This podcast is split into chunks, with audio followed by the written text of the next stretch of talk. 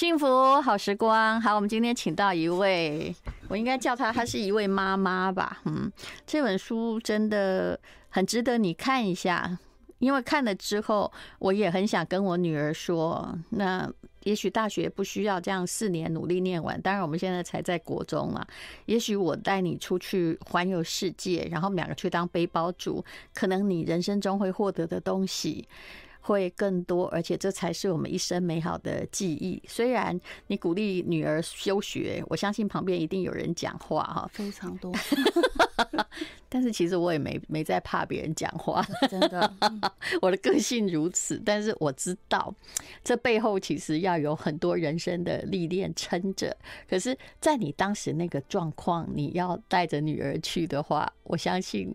很多的闲言闲语，你摆脱不了，包含现在啊，真的吗？对，你看现在书都出了，还有人说话。好，那这位就是杰妈，杰妈你好，主持人好，嗯，各位听众大家好，我是杰妈，是这个是天下。天下杂志出的了哈，如果走散了，我还有你给的勇气，其实看得非常感人。那么在介绍这本书之前，我要请妈妈念女儿的文章。她的女儿叫米虫，那本来是在呃台湾南部的某所大学，她在念有关于生物化学之类的。那突然呢，在大几的时候。大三，大三的时候，妈妈就跟他说：“我想要去环游世界，用很蛮苦的苦行僧的方式，还做那个那个很容易让大家感觉到得忧郁症的西伯利亚铁路过去。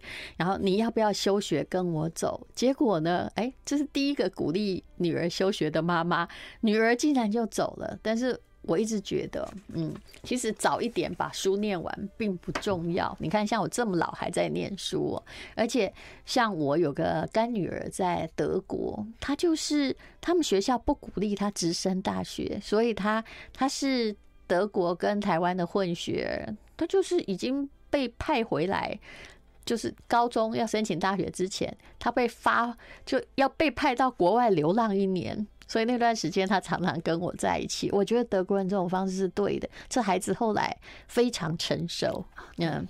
那么好，我们先来念他的女儿米虫，现在在念北大研究所啊，已经毕业毕业了。对，好，现在那么呃，后来他流浪完之后，他竟然还考上北大研究所。我们来听，嗯，倒过来从后记来看，米虫要跟杰妈说些什么？你念女儿的文章吧。好的。每个人都有很多不同面相，在面对不同的人、不同的情况和扮演不同的角色的时候是不一样的。以一个女儿的身份和角度去了解妈妈，就像地球看月亮一样，永远只能看到月亮的一面，看不清全貌。以前的我，以一个女儿的角度去认识妈妈，只能看见她当妈妈的样子。小时候觉得妈妈是我的天，是世界上最厉害的人，有什么问题回家跟妈妈说就能解决。还记得到国中的时候，我依然是这样的想法。老师要我们想以后想成为什么样的人，我说想成为像我妈妈那样的人。后来回家把这件事跟妈妈说，我还记得那天她在厨房做饭，我告诉她我以后想成为像你一样坚强自主。能经济独立的人，那时候的妈妈好开心。以前的我觉得妈妈听到这样的话，大概是感到欣慰，会觉得她这个调皮叛逆的女儿终于长大了。再后来，我回想这件事，有不一样的体悟。在这个只有我们两个人的亲子世界，我说出这样的话，是她作为妈妈这角色的成功肯定。她作为一个年轻的单亲妈妈，在那样的花样年华离婚，内心有我无法想象的彷徨与无助。她在没有妈妈、没有依靠的环境下长大，在她的人生里没有一个妈妈的角色可以让她模拟。可后来，她靠着自己的坚强跟努力，成为她女儿最坚强的后盾。这种种的心境转折，是我从前以女儿的角度和身份无法理解的。而恰是这些更深刻了解妈妈，为我们的亲子关系迎来新的篇章。和妈妈开始一起去旅行的这几个月，是我人生中除了小时候还在牙牙学语、不懂事的几年以外，第一次每天二十四小时跟妈妈在一起。这无论是对她还是对我，都是一个新的体验，同时也是新的挑战。只是一开始的我还不知道。以往我和妈妈相处都是以母女的方式在相处，但当我们两个人单独在一起旅行的时候，我们需要以一种旅伴的方身份互相照顾，因为长途旅行其实是非常累的，尤其是我们横跨了十八个国家、无数个城市，在频繁的移动下，妈妈没办法注意到每一件事和细节，我必须要在照顾好自己的同时，帮她注意大小事。我和妈妈的相处，从妈妈单方面的照顾我，变成我们互相照顾，这对我们来说都是一种挑战。我在学习长大，承担责任，收好我负责部分的行李，和妈妈一起注意行程安排以及人身和行李安全。而妈妈学习放手和尊重我的想法，像相信另一个成人能负起该负责的责任，照顾好自己，同时给予我一样的尊重。这个概念听起来很抽象，让我举个例子：我们在英国的部分，全部的行程都是我定的，三个多星期。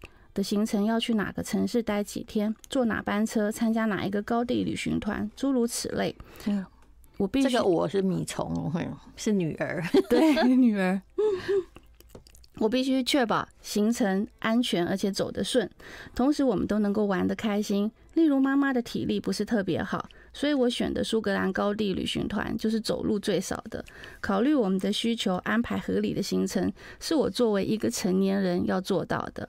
而对妈妈来说，她要放心的相信我的行程安排不会让我们露宿街头或赶不上车班，并且尊重我的想法。在英格兰的时候，妈妈想去周边的乡村小镇玩。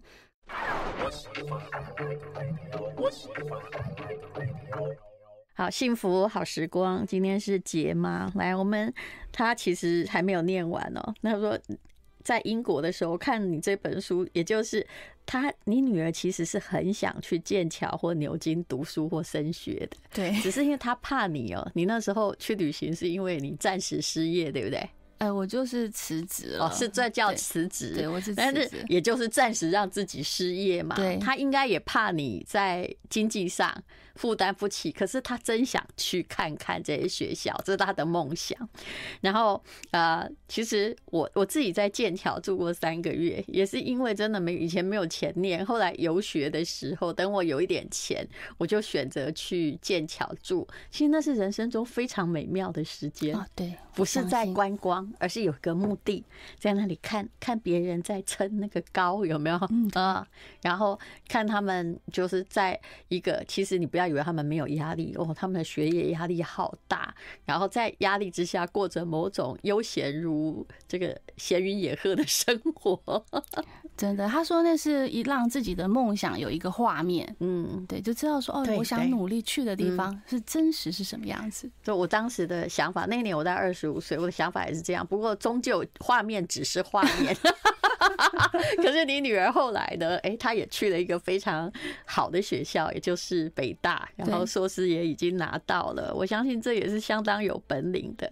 好，我们等一下再来念你女儿给妈妈的文章。我刚刚一直在看有一段哦，她讲到说，她想到你没有妈妈，没有依靠的。状况下长大，然后竟然靠自己的坚强努力，成为女儿最坚强的后盾。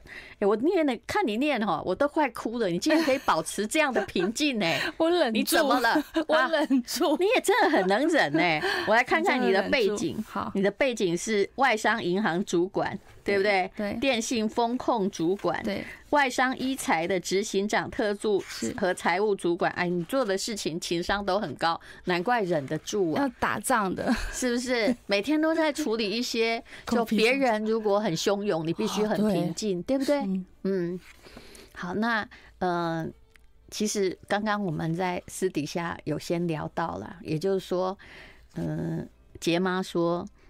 你这个花样年华离婚到底是什么？几年几岁啊？二十五岁，虚岁，虚岁啊！嗯，对，哇，虚岁，要往要扣成足岁，可能或许啊，二十四不到吧？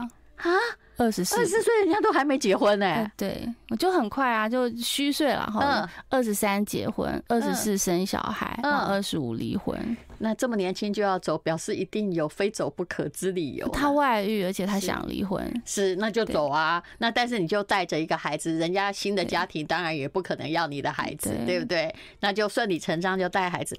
可是真不容易，我还以为你大概所谓花样年华，可能比如说三十几啊，那那时候你就，可是一个二十五岁就带着一个孩子，婚姻生活其实也没过了超过一年的女人，然后都不想再婚呢、欸。对，因为长得漂漂亮亮的，应该也不是没有人追你，对不对？应该还是有啦。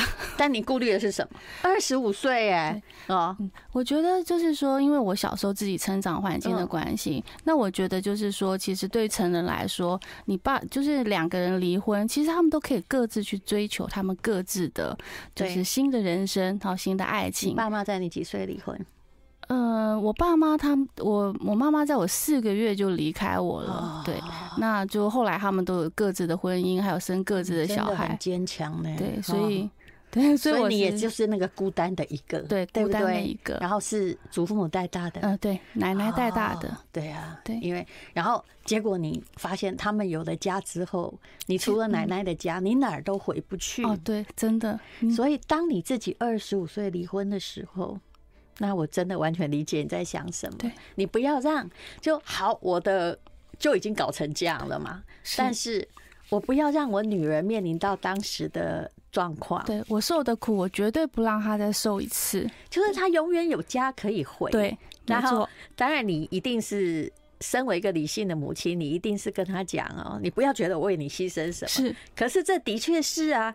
你就把自己的那个爱情跟婚姻的路自己一把把它剪断掉，对对不对？对。但是我觉得我一直跟他讲说，我不是为你牺牲，因为我想要当一个这样的妈妈。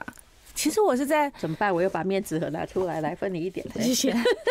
其实我是在，我是在，嗯嗯，我是在抚平我自己的童年。对，我对，所以说我觉得就是，嗯，我就这样决定了。然后我就小时候他其实很害怕，他可能也害怕过。那我跟他讲说，你放心，我只会有你一个女儿。我跟你说，小孩一定很害怕，因为他也只有妈妈了。但大家都以为小孩不懂，其实小孩很聪明的，他们听得到。对对，因为你是他变成唯一爱的来源了。对不对？哎，他又他比你更惨，他没有祖父母，对，但他也有跟他爸爸相处啦，只是说可能他爸爸是就是嗯忙其他的事，当然，对，然后爸爸也有其他的孩子，非常多个孩子，对，所以说其实我跟他讲说，你放心，至少妈妈只会，我永远只会是你的妈妈。嗯，好，这就是杰妈的故事。那我们来，我们把这篇文章念完，因为。呃，现在你应该也很久没有看到女儿，两年是不是？对，因为他现在其实小孩就这样，他越有成就会越离你远去，对不对？对。但你也不希望他没成就，所以你一辈子在照顾他呀。没错。大家先知道这个背景故事，然后等一下我再告诉你为什么这母女去旅行。当然后来哦，这位。为了女儿只好一直在职场非常坚强，哈，赚取高薪、叱咤风云的妈妈，其实在职场也遇到了一些困境。然后，呃，其实我觉得她下的这个决定非常棒，就是让女儿也可以一起去环游世界，这将是最人生最伟大而美好的记忆。好，先来刚刚讲到剑桥牛津，你继续念下去。好。在沟通之后，妈妈选择尊重我的想法，我负起了安排行程的责任。妈妈学会了相信和放手，并像尊重一个成年人一样的尊重我。这对我们之后的相处有着至关重要的影响。很多时候，我们这些小孩在要求着自由和尊重的时候，忘了背后。代表着我们同时得为自己负责，遇到问题还是哭着回家找妈妈帮忙，而妈妈常常为小孩考虑的太多，担心我们在哪里受伤难过，希望能为孩子找一条最安全开心的道路，总是为我们操碎了心，却忘了孩子已经长大，该学习为自己的人生负责，而且很快的，他们也可能要为人父母。要放手。I like I like radio。幸福好时光，好，我们今天跟杰妈聊这本书哦。我们刚刚两个都哭得稀里哗啦。嗯，哎。如果这不是牺牲，什么才是牺牲？但换句话说，其实有些时候啊，就算你去追求自己的爱情道路，也未必美好。但我们心里在想的都是，就很多事情不要连累到孩子，那孩子会像你以前一样啊，爸妈在你四个月时就已经闹翻了，没家可归。那爷爷奶奶年纪大了，你当时一定很惶恐。天哪，你们能够？跟爸照顾我多久？我会不会哪一天你们健康不好了，被送到孤儿院？啊，有，我又遇过这样子的威胁啊，真的哈。嗯，我后母，嗯，我后母就是在，嗯，我还其实因为我奶我奶奶很疼我，可是在我后母有一次，就是我那是我第一次见到她，她来我家，然后就是。颐指气使的，不知道就对我奶奶发什么脾气，那我躲在奶奶的背后。你这个奶奶是爸爸的，爸爸的，爸爸的。哦，对，那爸爸可能不知道这件事了。嗯，那但是那个后母就跑来，然后就对我奶奶骂，然后我就躲在他后面。那他看到我，他就跟我讲说：“他说你不要以为哦，现在你有人靠哦，你最好祈祷你你你阿妈可以活久一点，要不然他一死，我就立刻把你送到孤儿院。那一年我七岁，这太……太可怕了！但我但我奶奶也很强悍啦，她就保护了我到我长大。你奶奶活到，呃，我二十七八。嗯的时候，我真的觉得你可能也是你奶奶活下去的动力。显然，她后来的婆媳 关系很不好。嗯，对的，嗯，对，但她很照顾我，奶奶很照顾我。是我最近在写一本关于我祖母的书嘛，也是这样，就是所所有的过去都会用另外一种方式归来。我写的就是我祖母，对，我看哭了啊！真的，我没你还没有看到内文呢。那那个封面的那一句话，我就看哭了，因为。那是那是你永远想到他，你永远会掉泪的一个人。是，而且是一个你人生中不管你做什么，你其实你人生的目的不是不要让让别人觉得你很棒，而是就是你人生中有一个不要让他失望的人。对，对你不能够倒下去。对，但但我就不晓得你有没有。有没有想过？天哪！我怎么跟你讲到我也哭了？就是说，你知道，就是说，在他离开前，我一直还是一个呃比较软弱而且正在打拼的人。嗯，那等到我后来这些在工作上有成就，然后开始就是说呃在金钱上、经济上这些都开始稳定，然后或者甚至这后面的一切，其实他都看不到了。我有时候想到的时候，其实觉得很难过。我希望他在天上看得到。其实我比你更糟。我祖母活到九十八岁那年呢，我已经其实小孩我很晚才生嘛，但小孩也生了。可是那年我大概是呃，大概九十八岁，我几岁？对不起，我也我也五十了，好吗？我是可以给他一个很好的葬礼，然后后面的医疗费用什么什么，因为他其实是没病没痛。然后，但是哦，没病是真的，没痛是假的，因为老了就是会一直在呻吟，然后慢慢的失智离开的，好像也是为了要陪我这么久，我心里是这样感觉，因为我可能跟你小时候一样，一直在祈祷说，我阿妈不能死，你知道吧？其实我阿妈才大我四十八岁，现在想起来比我生小孩的时候没有大几岁，可是以前的人你会觉得一个孩子看大人是很诚实的，你就知道他慢慢的在变老嘛。然后，但是我也没有办法。虽然那时候我经济能力也有了，我竟然也没办法让他善终，这是我心里很难过的一件事情啊。那为什么呢？因为我是孙女，你知道。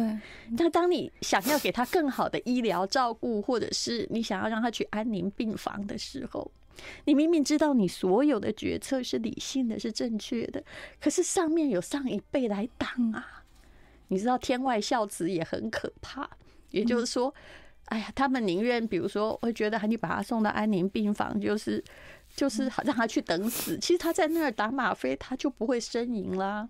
对，那可是他们不接受，所以他后来应该也是这样，很就痛苦呻吟中，在大家觉得打那个不好啊。可是九十八岁，你认为他会好吗？就不会嘛。所以其实我心里还是难过这件事情。当然一切都是人生的沉没成本。哎，我们明明在讲女儿，为什么要讲起祖母啊？因为我们都是被祖母带大的嘛，嗯，是很重要的人。对，其实我们一直想要有出息，就是说我每次看到我女儿，心里也在想，其实我的个性本来跟她一样温柔，哎，天真，是不是？那为什么每次哦？在这种江湖中历经多少困难、攻击，还有各式各样的挫败，甚至恋爱谈的乱七八糟的曾经，你为什么没有倒下来？因为你不想让他难过，一个照顾你的人失望，对对不对？嗯，好了，我不要再讲这个，我们来讲，就是为什么你你当年带你女儿去旅行，来，那年你几岁？嗯、呃，我带他，我辞职的那时候大概是四十五左右，就其实是人生的转泪点。对，对，人生的转泪点。那那一天其实是，其实我一直很想要去做这样子的一个旅行，就是浪迹天涯的这种旅行。其实已经想很久，只是以前因为呃现实责任的关系，你不可能就这样说走就走。那但是我一直有在储备。然后也一直有跟女儿在讲说啊，等我五十多岁退休，你也研究所毕业的时候，那我们再去做这趟旅行。那时候是你一生梦想，对对 对，一生梦想。然后那时候是这样子的。想法跟计划的，那就那一天就很突然。有一次，我就在台中火车站，然后看到有一个中年妇女，然后大概其实只有跟我现在年纪差不多，可是她就是脚步很蹒跚，嗯，然后就是提不动她的行李箱，然后走下楼梯的时候，感觉就快要被路人撞倒这样子。然后我觉得那一幕就惊吓。这对我而言，那叫做如同天启的画面啊！对，虽然那个人跟你人生不相关，对，但那个画面好像是呃上天派来启发你的。对，真的。所以我就我觉得当下，然后我就想起我过去在欧洲自助旅行的时候，可能就以前因为欧洲很多都是地下道，以前就提不太动行李箱，然后我就想着说。那这样等到我五十多岁，而且我身体也不是一直非常强壮的那一种，这样，然后我就想说，那到时候我我可以吗？那所以我就很冲动，我就凭着那股冲动，我就回家写了一封辞职信，嗯，给老板，就礼拜天晚上，嗯，email 发给他。你决定要现在就执行，这是。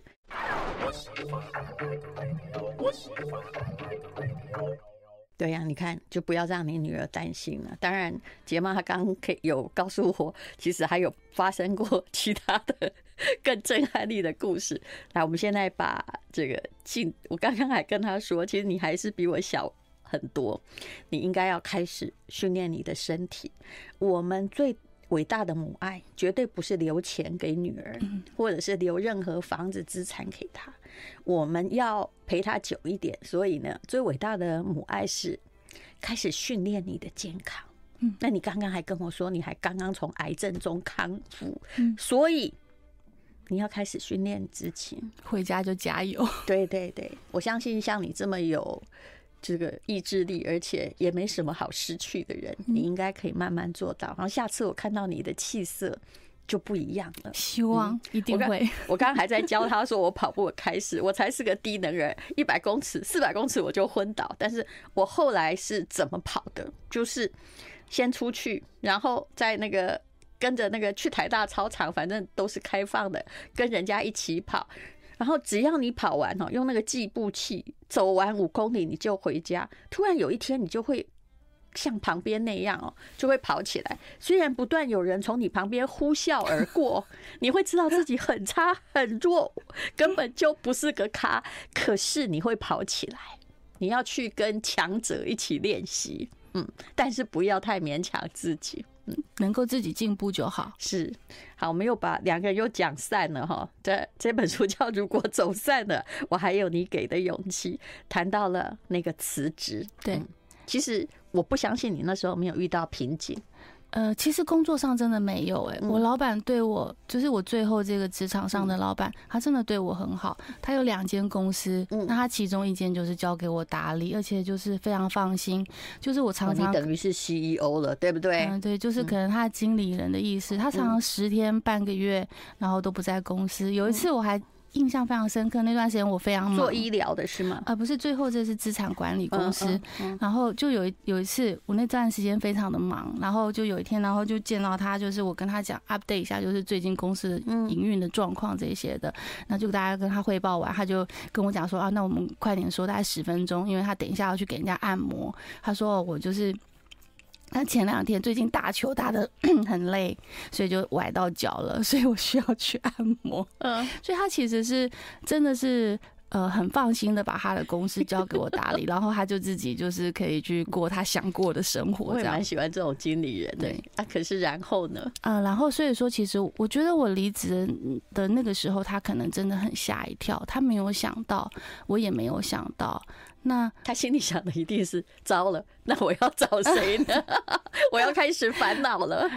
然后，所以我第二天早上进办公室的时候，他跟我大概聊了两个小时。嗯，那他其实因为我们相处很久，他其实可以看得出来我的决心。嗯，所以说他就也没有再跟我提说啊，那加薪啊什么留下来什么，因为就是他看得到我的决心。但他只跟我讲说：“你真的想清楚了吗？”我说：“想清楚了。”他说：“你你再转头看一眼外面，这你。”打下来的这些江山，就因为去，然后就是帮整个公司都 set 打好，而且那段时间刚好是公司业务最呃，就是我相信你有能力啊，你又当过银行主管，而且还做过财务主管，对，这种人就是一定有能力打理公司，而且是理性的。对，然后他就跟我说：“你真的想要把就是这些，因为现在你已经可以闲闲的了，嗯，你真的打算把这些让给别人吗？”嗯，然后我就转头过去看一眼，嗯，然后。嗯，我就跟他点点头，然后就呃，但是我觉得就是说，我们时间跳过这这六年后，嗯，我输出了之后，我跟我老板说我要送他书，